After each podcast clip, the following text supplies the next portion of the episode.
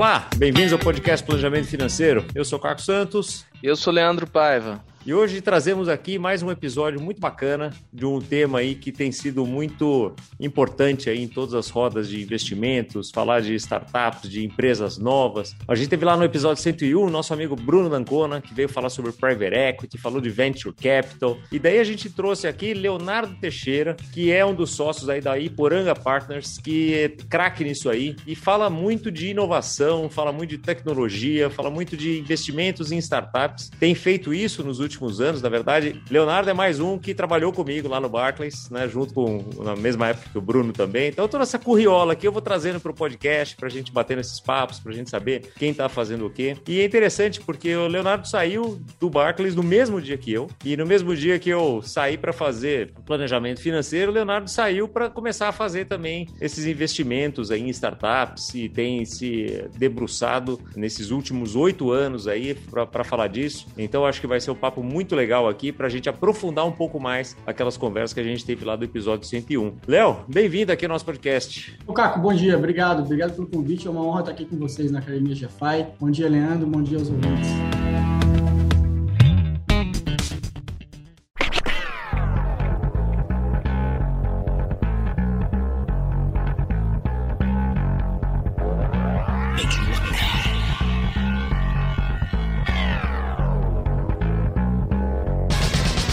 Confessar uma coisa aqui para vocês, ouvintes aqui do nosso podcast, que gostam de planejamento financeiro, né? O Léo é testemunha aqui que eu fiz de tudo para ele vir para esse nosso mundo aqui de planejamento financeiro, porque é um dos caras mais organizados que eu conheço, um dos caras assim super focados, que entende que uh, quando a gente trabalhava junto lá, ele falava, trabalhava com a área de commodities e a gente cobria muitos clientes juntos e tal, e é um cara extremamente disciplinado e sabe muito de finanças, gosta muito de gente, então eu achava que tinha tudo a ver ele vir para esse mundo aqui, mas ele resolveu por esse mundo de, de startups, o que é ótimo porque a gente tem mais um convidado aqui para falar de coisas diferentes, né, Léo? boa, Caco, boa, Caco. Como é que você veio desse mundo, então? Aquele dia que a gente saiu Legal. do Barclays e tal, você já tinha isso na cabeça? Você já vinha estudando isso? Como é que foi esse, esse começo de vida aí? Bacana. Bom, Caco, aquele dia lá que a gente saiu é, do banco foi aquele momento em que você se pergunta o que você quer fazer da vida, né? Você quer fazer a mesma coisa, continuar, aprofundar, e aí eu confesso que já com 11 anos de banco nas costas já estava é, querendo respirar ares novos, né? É, esse ano de 2013 foi o ano do, do, famoso sabático, né? E aí você acha que você vai fazer sabático de três meses, quatro meses, quando vê já passou um ano, porque sabático geralmente é muito bom, né? É, mas a verdade é que sim, fiz esse sabático em 2013, mas acabei ficando um bom tempo dele em São Paulo e, e eu tinha esse interesse por tecnologia, é, por investimento, né? Essa fronteira de investimento com tecnologia, com empreendedorismo, uh, e, e, realmente pude me dedicar, pude fazer network, pude gastar tempo, investir tempo conhecendo gente, conhecendo pessoas, uh, entendendo como funcionava esse mercado. É, porque eu tinha na minha cabeça já algumas é, ideias de empreender é, em empresas de tecnologia, que naquele ano de 2013, 2014 eu quase lancei, fiz testes, é, montei site, mandei tráfego para analisar a proposta de valor, mas acabei não, não empreendendo essas, essas empresas. É, a verdade é que convivendo com, com, com, esse tipo de gente, né, com empreendedor de tecnologia e, e, e vivenciando essa coisa toda, é, acabei conhecendo projetos interessantes e aí começou então a minha jornada de, de investir recurso próprio, não é no primeiro momento, grana minha mesmo, acertar, errar, estudar, conhecer, entender todo esse mundo novo aí uh, do investimento em tecnologia, né? Então, super feliz aí de, de, de, enfim, ter começado esse caminho lá em 2013. Não faz tanto tempo assim, mas uh, em termos de ecossistema faz muito tempo. O ecossistema mudou da água para o vinho de lá para cá. Então, é, é, é, é muito gratificante quando você ah, enfim, tem uma visão de mundo, aposta nela, investe seu tempo, sua vida, seus recursos, e ela se prova correta. Né? Acho que todo mundo quer esse tipo de resultado. Né? Então, foi lá em 2013 mesmo que eu comecei, comecei a investir em startups, uma, duas, é, em 2014 fiz mais algumas, 2015 foi uma bela aceleração, diversas, me filiei a Anjos do Brasil, que era uma rede de anjos é, é muito conhecida na época, ainda é hoje a maior de todas. Uh, enfim, aí comecei a trilhar esse caminho, né, Caco, de, de, de, pessoas, é um business de gente, é conectar com outras pessoas, não é que você vá num lugar ali é, e dá todas as startups lá para você comprar como uma bolsa, então é um business de network mesmo, né. Rapidamente evoluindo até hoje, aí em 2017 ali é, ajudei a cofundar o Angels, sou do conselho do Angels hoje, da Anjos do Brasil também, em 2018 fui para Iporanga como sócio para continuar um trabalho excelente que a casa já vinha fazendo desde 2011 de investir em ativos de tecnologia. Ah, então, entre 2018 e 2019, a gente captou o segundo fundo da casa, lançou no final de 2019, e é desse fundo que a gente investe hoje. Né? Somos quatro sócios à frente do, do Business de Venture Capital, eu, Renato Valente, Léo Calim e, e Guilherme Assis. Léo Calim e Guilherme Assis numa função mais de estratégica, de decisões, de, de, eh, comitê de investimento, e eu e Renato Valente é, no dia a dia do fundo, tocando aí é, o fundo como um todo. Né? Enfim, um fundo que investe em startups de tecnologia brasileiras, desenvolvendo 9 em 10 vezes, se não 10 em 10 vezes software, num estágio bastante inicial, então são empresas aí no estágio de pré-seed, que a gente fala, ou seed, né? então são, são, empresas bem novinhas, às vezes três, três caras e um cachorro, uh, uh, uh, e, e, a gente está feliz de investir com todas essas dúvidas na mesa a gente entende, a gente vem investindo ao longo dos anos né, no, no pre-seed, uh, então a gente está confortável realmente de, de, apostar nesse momento. Vamos, vamos começar do começo, para o nosso ouvinte. O que, que é uma startup? Qualquer empresa que está começando é considerada startup? Pergunta ótima. Não, a startup é, é, é, é uma empresa, é, é, se é que se pode dizer empresa, já que está uma forma jurídica de empresa, mas é uma aposta sobre é, um negócio, né? um negócio novo, num ambiente de alta incerteza, onde você consiga ter escalabilidade, onde você consiga ter repetibilidade daquele negócio. Então, é uma tentativa de encontrar um, um negócio, de montar um negócio. Né? Quando você fala, vou montar um restaurante, não é startup. Por quê? O modelo de negócio é conhecido, né? a dinâmica é conhecida, é tudo bastante seguro, digamos assim, exceto o fluxo de clientes. É, mas quando você se propõe a, a, inventar um novo software, um novo, uma rede social, um sistema de comunicação, ali você tem grandes incertezas com relação aos canais, com relação ao produto em si mesmo, com relação à persona que você está servindo, é, com relação às margens desse negócio, com relação ao tamanho desse negócio, ao timing de adoção dele, enfim, todas essas incertezas é, é, é fazem parte de uma definição de startup startup. Quer dizer,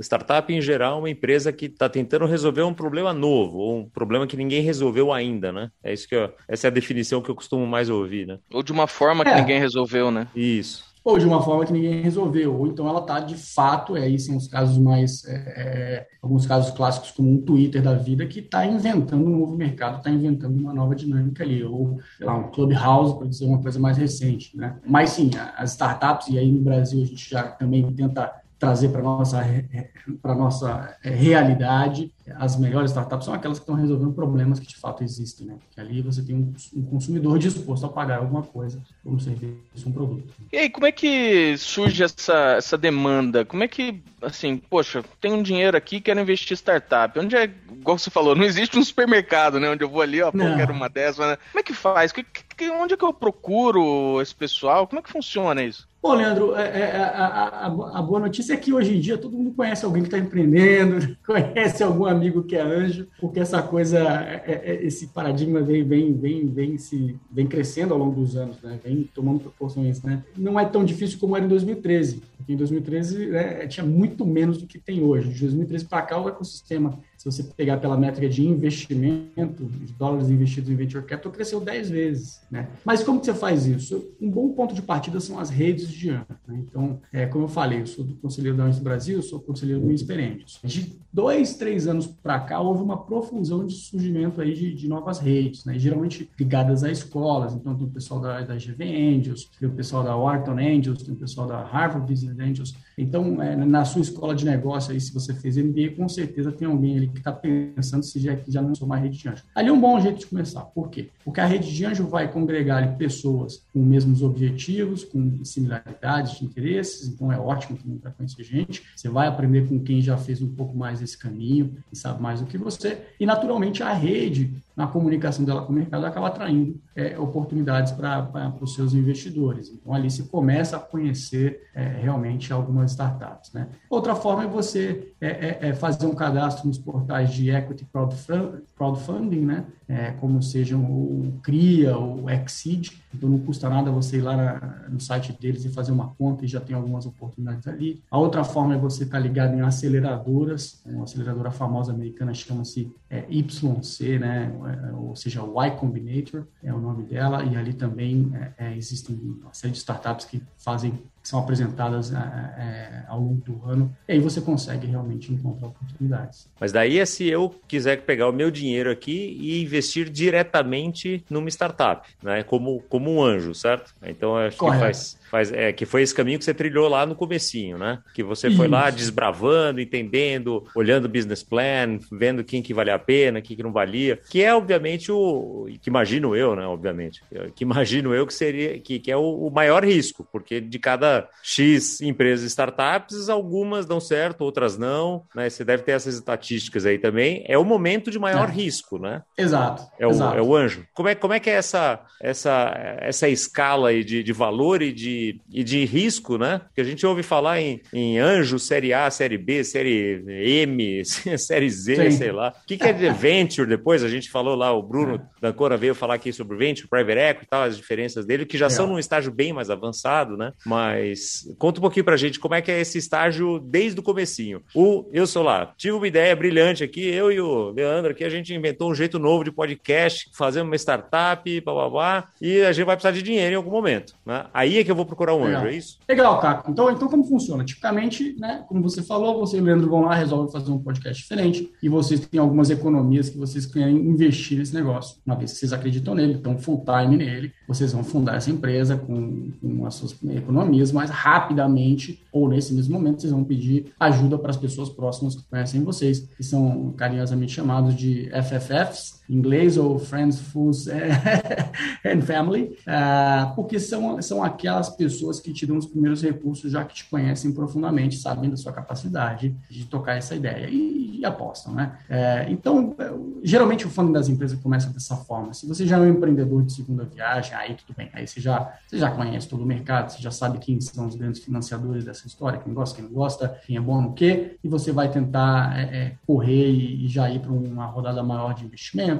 atrás de, desses caras. Mas o, o caminho tradicional é realmente começa com o seu dinheiro, agrega dinheiro de amigos, e aí em algum momento você começa a procurar, por exemplo, anjos ou fundos de, de, de, de pre-seed, né? Então, pre-seed sendo um estágio bastante cedo de investimento. Ali você já vai ter, enfim, né, dinheiro externo que você presta contas, é mais que ainda um dinheiro bastante próximo, deve ser um dinheiro bastante leve em termos de governança, seja dos anjos, é, seja é, de um fundo de pre-seed, como é o caso da, da Iporã. Tipicamente, o investimento na, na, nas empresas de tecnologia, ele se dá por estágios, né? E essa lógica de, de investir por estágios, é, é, ela é atrelada à, à prática de que a cada X tempos, X meses, ou determinados é, sucessos ou insucessos, você vai provando a viabilidade de um negócio. Então, imagina que você fala assim, bom, eu quero provar se alguém gosta de podcast ou não é, é nesse podcast novo que eu estou inventando. E aí você lança, por exemplo, uma landing page com uma determinada proposta de valor, paga o Google para mandar algum tráfego lá, faz alguns testes de conversão e chega a uma bela conclusão de que a conversão é bastante alta para aquele seu podcast seja por causa da, da, forma como você se expressa, seja por causa da, da, forma como você pensou ele. Então você validou uma hipótese inicial que é, pô, tem alguém interessado nesse tipo de podcast. Pode ser que naquele primeiro momento esse teste tenha durado é, é, 12 é, meses ou 6 meses e o dinheiro que você tinha servia para validar essa hipótese fundamental, porque se ninguém se interessasse por esse podcast, não haveria sentido de você captar novo dinheiro, né? Tendo exaurido ali um, um conjunto de hipóteses, de testes, de exercícios, né? Então, o financiamento de startups, ele acontece por estágios. E, tipicamente, você tem lá dinheiro para seis meses, para 12 meses, para 18 meses, prova determinadas hipóteses, vai buscar capital de novo com anjos ou com fundos, e aí vai é, é, é executando, continuando executando o seu plano. E aí que começa então essa denominação das séries, porque você tem uma primeira série que é Friends and Family, depois você tem uma primeira série que é um fundo de pré-seed, eventualmente você tem uma série de seed, é, é, é, e aí você chega no série A, no série B, no série C. O que, que diferencia essas, é, essas nomenclaturas? Né? Essencialmente, tamanho de rodada e maturidade de empresa. Então você pode pensar que é, até, a, até um milhão de, de dólares, você está falando de alguma coisa como um pré-seed. Você está falando de, de 1 a 3 milhões de dólares, está falando de um seed. É, de 3 a 15 milhões de dólares de tamanho de rodada, está falando de um Série A. É, é de 15 a, a, a, eventualmente 30, 40 milhões de dólares, está falando de um Série B. Então, essa é uma forma de ver. E a outra forma de ver também é o estágio de maturidade da empresa. A empresa, no começo, quando ela ainda está provando essas hipóteses, ou provando canais, provando persona, provando o produto mínimo viável dela, fazendo o famoso product market fit, né? É, é, ela ainda está consumindo recursos e, e, essa fase de product market fit ainda é uma fase antes de série A. Quando a empresa encontrou lá, consigo encontrar clientes através desse canal, consigo vender e revender esse mesmo produto para esses clientes, entendo mais ou menos o que é a economia unitária desse produto, aí eu posso pensar que com mais recursos agora eu sou capaz de acelerar crescimento, pelo menos nesse produto. Aí um série A é onde começa a fazer sentido. Né? Então você já tem ali algumas coisas provadas, tem um canal provado, você tem uma pessoa provada, você tem um produto mínimo viável que já te dá receita e você acredita que possa escalar ainda mais essa operação, portanto aí entra um série A. Então, tipicamente o que define os estágios de financiamento são maturidade e tamanho de cheque. Na progressão de uma startup, você começa lá com Friends and Family, vai crescendo, série A, série B, série C, série D, eventualmente. É, uma hora você vai bater no Private Equity. Né? O Private Equity que é investimento de capital em empresas privadas, porém empresas já com uma maturidade muito maior. Ou seja, Muitas das dúvidas iniciais de mercado, de produto, de persona, de canal, já estão satisfeitas é, é, é, e o Private Equity se encontra com o Venture Capital nesse momento. Ou seja, a operação já é uma operação grande, estável, geradora de caixa, né, é, é, e é onde esses dois mundos se encontram. E ali, mais adiante do Private Equity, talvez 3 a 4 a 5 anos depois de um investimento Private Equity, onde é, existe uma porta de, de, saída, que é a listagem numa bolsa, no mercado organizado, tipo um IPO. Não quer dizer que uma empresa de, de, de venture capital de tecnologia sempre passe pelo, pelo private equity para chegar no IPO, ela pode ir direto, mas tipicamente essa é a escala de crescimento de uma empresa. Ou seja, um, um dos possíveis steps aí de saída, né, de quem está investindo dinheiro com, numa startup é ser adquirido por um private equity, por exemplo. Claro, claro, essa, essa sem dúvida é uma saída, é, Leandro, porque é isso, um investidor maior, uma hora ele vai entrar na empresa, e vai ter lá uma quantidade de minoritários, de investidores ali, os anjos, os primeiros fundos, que eventualmente querem é, sair daquela posição, e esse cara que está entrando é um cara que faz uma rodada grande, ele pode sim destinar uma parte daquela rodada para uma secundária para limpar o cap table que a gente fala, o cap table é o quadro societário da empresa, e limpar significa, né, figurativamente, é tirar esses, esses investidores menores, enxugar o quadro societário. Então, essa é uma saída possível. As outras saídas possíveis é, e mais comuns, a mais comum é, sem dúvida, uma empresa maior comprando aquela empresa menor, decisão estratégica e um trade sale, ah, e, e, e, a listagem na bolsa, o IPO, é, enfim, é uma gloriosa saída para todo mundo, já que é super difícil chegar até lá, tipicamente é uma bela saída.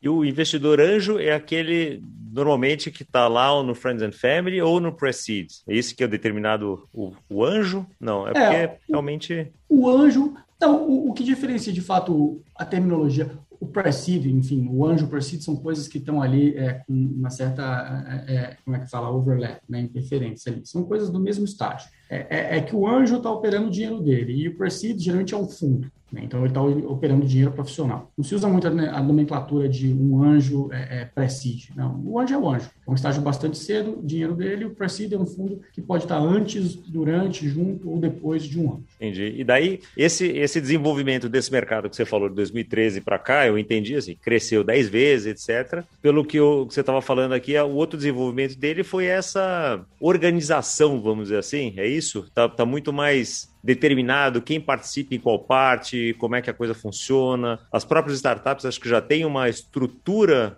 melhor hoje, né? De, de uhum. E uma visibilidade melhor de como fazer esse caminho, né? Do que lá em 2013, que era uma coisa um pouco muito mais. que era muito mais fluido, né? Era muito mais. Para onde que eu vou correr agora? O que, que eu vou fazer, né? É isso? É, é, é com certeza, cara. Então, assim, essa evolução de maturidade pressupõe é, um pouco de padronização de práticas, de organização, de entender quem é quem de comunicação, então, e de, de produção de conhecimento. Assim como é, a gente está gravando hoje aqui, houve ao longo do tempo aí uma série de, de, de esforços no sentido de organizar quem é quem, é, plotar quem é quem, como cada um opera. Então, realmente, hoje, o ambiente é muito mais propício para o empreendedor começar essa jornada, porque a segurança de que o capital está disponível é muito maior do que já foi. Né? Antigamente, eram pouquíssimos fundos operando. A gente provavelmente foi o primeiro pré-seed brasileiro em 2011 com um cheque inaugural que a gente fez em Poranga lá atrás. Né? Depois teve outro investimento famoso que foi 2013 a Log, então a gente investiu no PowerPoint da Log. Enfim, de lá para cá a gente fez um punhado de coisas. Hoje, sem dúvida, o ambiente é muito mais claro. O empreendedor sabe é, onde ele vai buscar os primeiros dinheiros. Até mesmo os amigos, os familiares já estão mais é, inteirados do tema e dispostos, porque vêm as histórias de sucesso aí de empresas gigantescas, estão mais é, dispostos e propensos a, a, ajudar. E depois tem todos esses anjos, essas redes de anjos que eu te mencionei. Né? A evolução do ecossistema, acho que os casos de sucesso são, são, são, são os casos que inspiram mesmo. Você não vai, é, então, assim, a gente está com 12 unicórnios, salvo engano, brasileiros, empresas que galgaram aí patamares de valuation maiores que um bilhão de dólares, e esses casos, sem dúvida, são inspiracionais para muita gente. Né? Quando, é, enfim, o capital vê que existem oportunidades de empreender, tipicamente oportunidades de empreender são problemas grandes em mercados grandes, onde a tecnologia pode ser um delivery de solução, pode ser uma alavanca, e talento humano empresarial, talento humano capaz de executar. Aí o dinheiro chega, né? É, e à medida que o dinheiro vai chegando e vai se reforçando essa cadeia de financiamento, os empreendedores vão se imbuindo de, de confiança aí de que dá para montar uma empresa, porque tem lá os amigos que dão o primeiro dinheiro, a Poranga que faz um primeiro cheque institucional, depois tem uma série de fundos série A que podem fazer os próximos cheques, aí tem os fundos série B, então você tem confiança de que grana não vai faltar nessa jornada, né? É, e por que, que eu falo que é importante isso, né? De forma implícita ali? Porque as empresas de tecnologia tendem a queimar caixa durante um bom tempo antes de gerar caixa, né? Diferente de montar um restaurante, digamos assim, ou um business de serviço, que é gerador de caixa no dia 1. Um. É, a empresa de tecnologia está construindo um produto, validando é, hipóteses, testando, é, adquirindo musculatura, crescendo, e isso pode levar um bom tempo até ela conseguir gerar caixa. Então, ela precisa ter a segurança do refinanciamento da sua operação é, pelos diversos fundos. E, e eu sou um investidor pequeno aqui, eu tenho meus 20, 30 mil reais aqui, eu consigo investir, por exemplo, em, em alguma startup via Iporanga ou via alguma, algum fundo? Como é que funciona isso para mim, para o, o, investidor comum aqui do dia a dia. E até Legal, levando né? essa, essa pergunta um pouquinho mais além, então, se eu sou um investidor que eu sou um pouquinho maior, é, quanto que faz sentido eu colocar das minhas reservas, vamos dizer, aquele meu dinheiro da aposentadoria, que eu posso correr mais risco, que tem um tempo de maturação mais longo, que aqui na GFA a gente chama de cantareira, né? Mas pro, pro ouvinte aqui, que do, do planejamento financeiro, que tá lá, fala, pô, legal, eu quero entender isso aqui. A partir de quanto que faz sentido, quanto por cento que faz sentido isso, e com 10 mil eu consigo, 50 mil, 100 mil, quanto que, quanto que dá pro, vamos dizer, o cidadão comum aqui começar a entrar nesse mundo aqui para investir? Excelente pergunta, Caco, Leandro. A literatura, eu acho que a, a prática né, aconselha a não investir mais do que 10% é, do seu patrimônio é, é, de investimento é, em startups, excluindo aí tua, sua moradia, é, excluindo seus bens aí, é, o que você tenha de, de, de recurso de investimento, você deveria no máximo investir 10%, porque exatamente tem a possibilidade de você é, é perder esse dinheiro. Então, é, perder tudo, quer marginal. dizer, ir para zero, ir para zero é uma coisa que não é que não é infrequente, não né? Não, não, não é. Então, assim, até falando um pouco de, de portfólio, de estatística de portfólio, você tem é, entre 50% e 60% do portfólio que, que vai dar errado. E vai dar errado é zero, né? é realmente perder o dinheiro. Né? Você tem ali entre é, 40% e 30% do portfólio que retorna alguma coisa, e você tem 10% a 20%, eventualmente no caso bom, é, de, de investimentos que vão retornar muitas vezes o capital investido compondo aí e pagando pelos erros do portfólio. Então, as estatísticas são brutais e elas são o que elas são. Né? Por quê? Porque é, é, é, montar uma empresa é sempre algo muito desafiador. Por, é, então, existe sim a possibilidade de você perder todo esse recurso, portanto, tem que ser algo marginal. Mas que, quando você faz com, com, com consistência, ao longo do tempo, com, com seriedade, é, vai se melhorando, vai se perfeccionando, e isso adiciona, sim, retorno positivo no seu portfólio. Né? E aí, Leandro, voltando na sua pergunta, como é que eu faço isso? Eu posso investir através de um fundo ou não? Não posso? Hoje a gente ainda não consegue admitir o pequeno investidor no fundo de venture capital. Nosso fundo é um fundo externo, é offshore, é, ele tem um tamanho mínimo ali que faz sentido de investidores. Porém, o que tem acontecido ao longo do tempo e que vai acontecer cada vez mais é que o, o, o investimento é, é, em venture capital tem se democratizado. Né? E, e tem se democratizado significa é, ser possível para cheques menores, para investidores menores. E como isso tem acontecido? Isso tem acontecido através de plataformas de investimento. Então, a XP é, distribuiu alguns anos atrás, a XP então distribuiu um fundo de amigos nossos, Redpoint, e ali você conseguia investir com menos dinheiro na plataforma deles. Recentemente, um outro fundo amigo também fez uma listagem fora do país e lançou uma BDR na B3 e você pôde comprar o G2DI. É, então, é, os fundos, alguns gestores têm visto aí nos mercados organizados é, e na listagem formas de democratizar esse investimento é, via fundos. Né? Então, a boa notícia é que cada vez mais a gente vai ver isso, né? É mais gente podendo comprar uma cota de um fundo na bolsa e ter alocação para venture capital de uma forma interessante, porque você de cara tem um portfólio ali. A outra forma de você também conseguir investir aí diretamente, e eu acho importante você investir diretamente porque você vai aprender na prática o que você vai ler nos livros, nos vídeos e estudar, é, é indo através dos crowdfundings, indo através é, das redes de anjo, porque ali acontece um, pooling de capital, então uma rede vai investir junto com outra rede, uma rodada de um milhão de reais numa empresa, e aí é 500 mil para cada uma, e ali pode ter, sei lá, 20 investidores, cada um botar 25 mil reais, e essa coisa democratizou o teu acesso, permitiu que você entrasse também. Então, essas são as formas de você conseguir investir, entre aspas, pouco dinheiro é, nesse mundo de tecnologia. E esses crowdfundings, até onde eu sei, não são regulados ainda, né? Por CVM e tal. Isso aí é uma, é uma matéria que ainda. São é... sim. São? São sim. A, a CVM emitiu uma, uma, uma circular Agora não vou lembrar o número exato dela, mas sim, crowdfunding é previsto na CVM, é regulado no tamanho, na forma de distribuição. É, então, essa já é uma boa evolução que aconteceu nos últimos anos né, do ecossistema e, e, oferecendo proteção e, e, regramento ao pequeno investidor. É, isso Sim. dá uma segurança maior, né? Agora, para aquele, aquele ouvinte aqui, então, que pega esse dinheiro e fala, não, mas o teu amigo aqui, meu cunhado que está abrindo uma empresa e um startup, etc., eu vou entrar com um dinheirinho ali com ele porque eu acredito nele, tem que saber que tem umas, pela estatística aí, 60% de chance desse dinheiro virar pó, né? Que é como a gente fala aqui, né? E, pra, e perder todo esse dinheiro. E essa estatística, ouvinte, lembre-se é. que a gente está falando de investidores que analisam vários planos de negócio, na hora que investem já fizeram uma bela diligência aqui, né? Não é que apareceu o primeiro, ele foi lá e colocou dinheiro, e o segundo e o terceiro, e daí vê o que acontece. Né? Tem muito estudo por trás disso, né, Léo? Até chegar nessas estatísticas. E mesmo assim, tem, muita, tem mais chance de dar errado do que de dar certo, né? É que essas que dão é. certo muitas vezes pagam a conta de todo mundo, né? Sim, tem que ser dessa forma, senão não vai parar de pé isso, né? É, não, é bem isso que você falou, Caco. Existe um negócio no, e antes que eu me esqueça, eu lembrei, é, a instrução CVM 588 é que regra 588. É. É. Existe um negócio nesse mundo de investimento chamado seleção adversa. E esse é um conceito interessante, né? Basicamente, para você entender a seleção adversa, é assim: por que, que esse negócio fantástico dos Arábias está no meu colo? eu sou um cara que acabei de chegar nesse mercado, estou começando os meus dias aí de investidor anjo. Por que é que é que essa oportunidade fantástica está chegando para mim no meu colo, né? Então, a seleção adversa é isso. É quando uma oportunidade procurou outros financiadores é, de maior é, senioridade ou de ranking melhor, não conseguiu e bateu em você. É, é, é Sabe lá em quantos ele já bateu na porta antes, é isso? Exato, exato. Entendi. E aí chegou para você e parece um negócio do outro, do outro mundo, né? É, então, o problema da seleção adversa ele existe né, nos investimentos privados, ele existe para o primeiro investidor, para o investidor de primeira viagem, mas o investidor de primeira viagem consegue atenuar e minorar esse problema quando ele se associa aí com as redes ou começa a andar com gente que já investiu mais, que consegue puxar ele para dentro desse mundo. Né? A outra forma, naturalmente, é esse investidor conseguir comunicar o expertise dele, é, onde tecnicamente ele, ele, ele tem conhecimento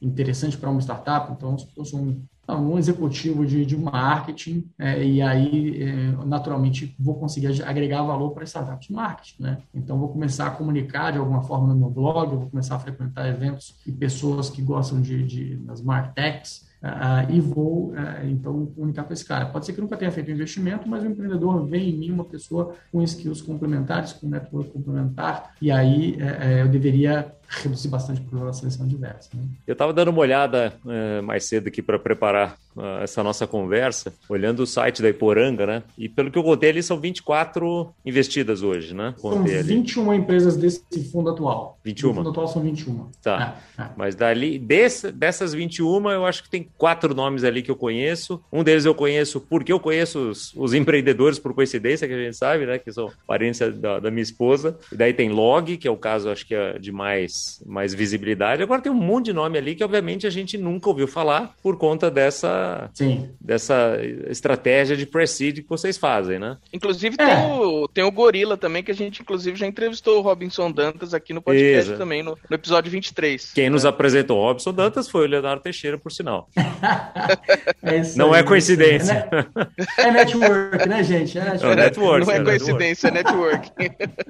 As empresas, elas levam um tempo para virarem alguma coisa, né, Caco? É, a gente fala muito, né, a gente está investindo em pessoas, né? A gente está investindo em times, não está investindo em ativos. É, porque os ativos pode ser que daqui a cinco anos é, se provem ativos, né? Por hora, são times fundadores é, muito capazes, que a gente gosta da tese, gosta da visão, né? Então, muitos desses nomes são desconhecidos, mas já estão fazendo seu pequeno estrago no mercado, enfim, estão ali mexendo nos mercados, onde estão se mexendo. Aí daqui a 5, 6 anos vão captar, ou enfim, menos tempo, vão captar rodadas maiores, aí vão começar a sair na mídia pra caramba, e aí o pessoal vai começar a conhecer. Né? As empresas B2B, aquelas que servem outras empresas, elas são menos notórias, menos faladas do que as B2Cs. Né? Quem não conhece um Rap, quem conhece um iFood, né? então, porque essas empresas impactam a nossa vida, a vida do cidadão comum, né, em ampla escala, né? E as B2B são um pouco menos. Mas é isso, a gente tem boas apostas ali no portfólio, estamos super contentes com o portfólio desse fundo,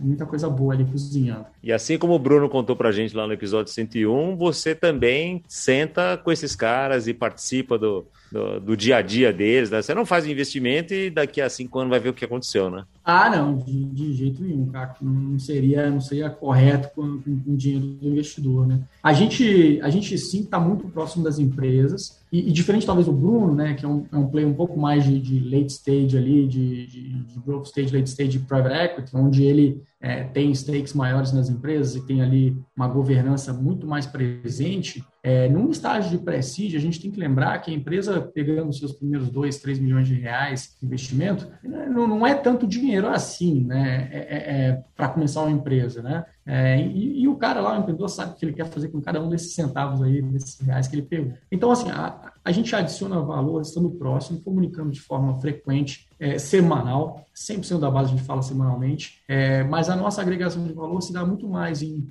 é, antever certos problemas ou ajudar a delinear estratégias, conectar capital e conectar negócios, né? Não é que eu vou ali impor um board, um conselho de administração, sentar numa cadeira de conselho nessa fase da empresa e começar a aprovar contas e aprovar é, e regrar a empresa. Porque se é o primeiro funding dessa empresa, ou o segundo funding, então a empresa pegou lá um pouco de dinheiro com os anjos, com os familiares, e aí a Iporanga achou alguma coisa interessante ali e deu certo o investimento. Ainda está se fazendo product marketing, ainda se está naquela alta incerteza, onde testes são necessários, eventualmente os pivôs são necessários, então achei que era para esse lado, Achei que era B2C, mas não, B2B está muito mais interessante. Deixa eu virar esse canhão para B2B. Então, essas coisas demandam flexibilidade, liberdade, por assim dizer, para o empreendedor fazer. Então, por isso que não é condizente nesse primeiro estágio da empresa você ter uma governança é, pesada em cima da empresa. É um erro comum de muitos anos, na verdade, de impor ali relatórios frequentes, né, reuniões frequentes. Isso acaba muitas vezes distraindo o empreendedor, atrapalhando mais que ajudando. Legal. E, e do, seu, do, do, lado do seu passivo aqui da Iporanga, quem que está lá? Quem que está investindo na Iporanga, já que não é o pequeno investidor, etc. Quem que é? Investidor internacional?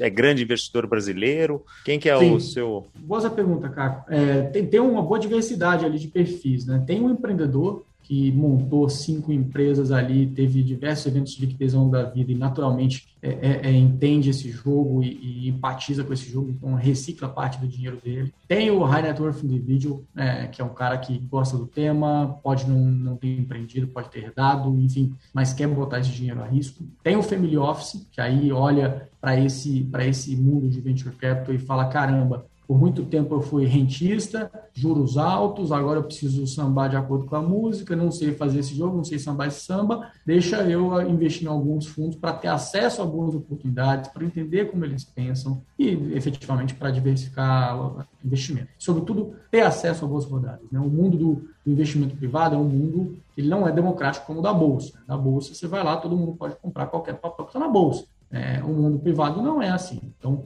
é, é, é, você conseguir entrar nas boas empresas não é algo que está disponível para todo mundo. Então, um, um hackzinho disso é o Family Office investe através do fundo, cria essa proximidade, esse laço, e aí, quando tem outras oportunidades maiores ali dentro da casa do fundo, essas oportunidades são primeiro apresentadas para o, o, os investidores da casa é, antes de um investidor externo. Tem também corporação, né, que é cliente nossa, empresa que é cliente nossa, que é investidora do fundo.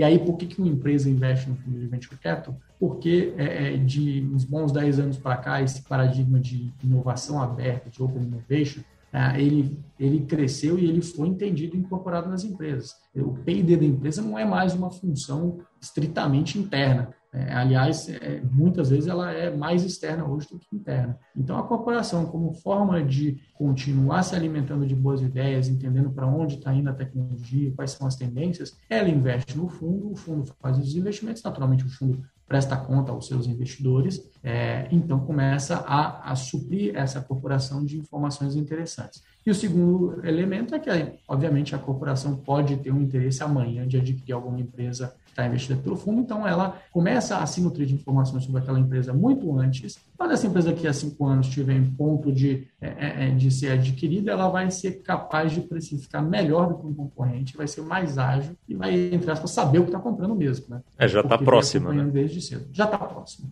É, então a gente tem todas essas funções, é, né, todos esses tipos de cliente no, no, fundo hoje em dia. Muito bom. E para o ouvinte aqui que é ligado aqui no, no, nosso podcast, já ouviu lá no episódio 90, quando a gente explicou o que, que é um fundo de investimento. Então, você vê que é sempre a mesma coisa, né? Você é, é um investidor pagar para alguém que é especialista em determinado mercado, seja ele de startups, seja ele de renda fixa, de renda variável, de crédito né, privado, como a gente teve aqui o nosso outro amigo José Perry, né, que também estava aqui na, na, trabalhando com a gente. Então é sempre isso, né? Sempre você pagar um especialista para fazer todo aquele trabalho que dá para ganhar dinheiro, porque ganhar dinheiro dá trabalho, né? Então é, é. é sempre o mesmo a mesma dinâmica, né, Léo? Com certeza, não, com certeza. Eu acho que a especialização ela, ela, ela, ela tem uma razão de ser, né? Não é fácil fazer esse trabalho, isso é bem difícil. Então a especialização ela faz sentido, né? Você, é, enfim, tenho certeza que você também investe com outros fundos, eu invisto meus recursos com outros fundos, porque naqueles mercados onde aqueles gestores operam, eles são excelentes, eles sabem fazer melhor que eu sei, então eu dou meu dinheiro para eles, sem dúvida.